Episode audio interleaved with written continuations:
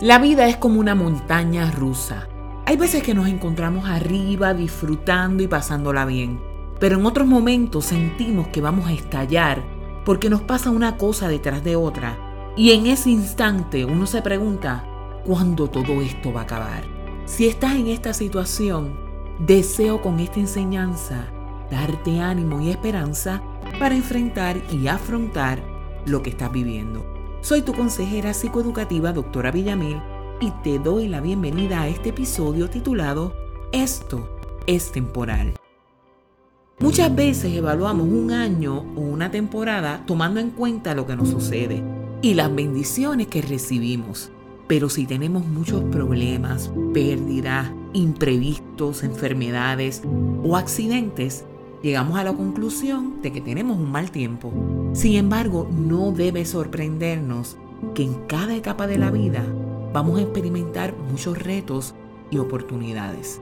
Si estamos conscientes de que vamos a experimentar circunstancias difíciles, cuando éstas llegan, no nos van a tomar por sorpresa. Vas a tener problemas y situaciones a lo largo de tu vida. Por eso te incito a que te prepares para los momentos de pérdida, de aquellos bienes materiales, para la necesidad. Prepárate para las calumnias, para tener enemigos, para la muerte, el dolor o la enfermedad. Jesús dijo que en el mundo tendríamos aflicción, pero que confiáramos porque Él había vencido al mundo. Una de las personas que sufrió muchas pérdidas lo fue Job. Deseo que busques alguna Biblia y leas Job 1 desde el versículo 13 al 21. En este pasaje se muestra que en un solo día Job perdió sus criados, sus ovejas y pastores, sus camellos y sus hijos. No sé cómo él pudo soportar tanta calamidad, pero en Job 1.21 él expresó, desnudo salí del vientre de mi madre y desnudo volveré allá. Jehová dio Jehová quitó. Sea el nombre de Jehová bendito. No tengo idea cuánto tiempo estuvo Job sufriendo, porque además de estas pérdidas, también se enfermó. No obstante, en el capítulo 42 dice que el tiempo de su aflicción tuvo fin. Quizás tú pienses que nunca va a acabar tu dolor. Puede que creas que no puedes más. Si este es tu caso, te animo a que leas la historia de Job porque él fue recompensado por su fidelidad a Dios y recibió el doble de lo que perdió. Si no quieres vencer cuando te llegue el día malo o el año malo, busca las historias de las personas que sobrevivieron al holocausto. Lo que ellos experimentaron fue insoportable. Aún así, muchos de ellos vencieron. En medio de la prueba y dificultades, no te rindas.